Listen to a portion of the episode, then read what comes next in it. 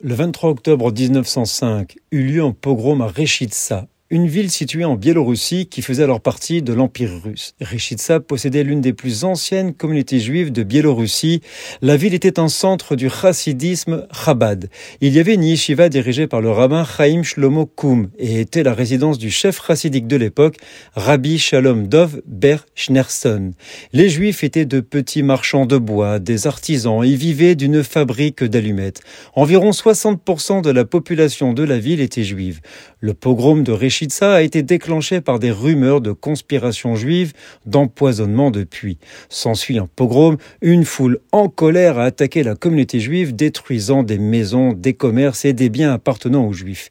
Six ont été tués et douze blessés. Ce pogrom était l'un des nombreux pogroms qui ont eu lieu à cette époque en Russie. Des actes de violence similaires ont été perpétrés dans de nombreuses autres régions de l'Empire russe à cette époque en raison de tensions sociales, économiques et Ces pogroms étaient souvent le résultat de la pauvreté, de la propagande antisémite, le mécontentement populaire et l'instabilité politique. Ils ont eu des conséquences dévastatrices pour de nombreuses communautés juives en Russie ayant eu un impact significatif sur l'immigration juive vers d'autres pays. En novembre 1941, les 3000 juifs restants furent rassemblés dans un ghetto et furent assassinés.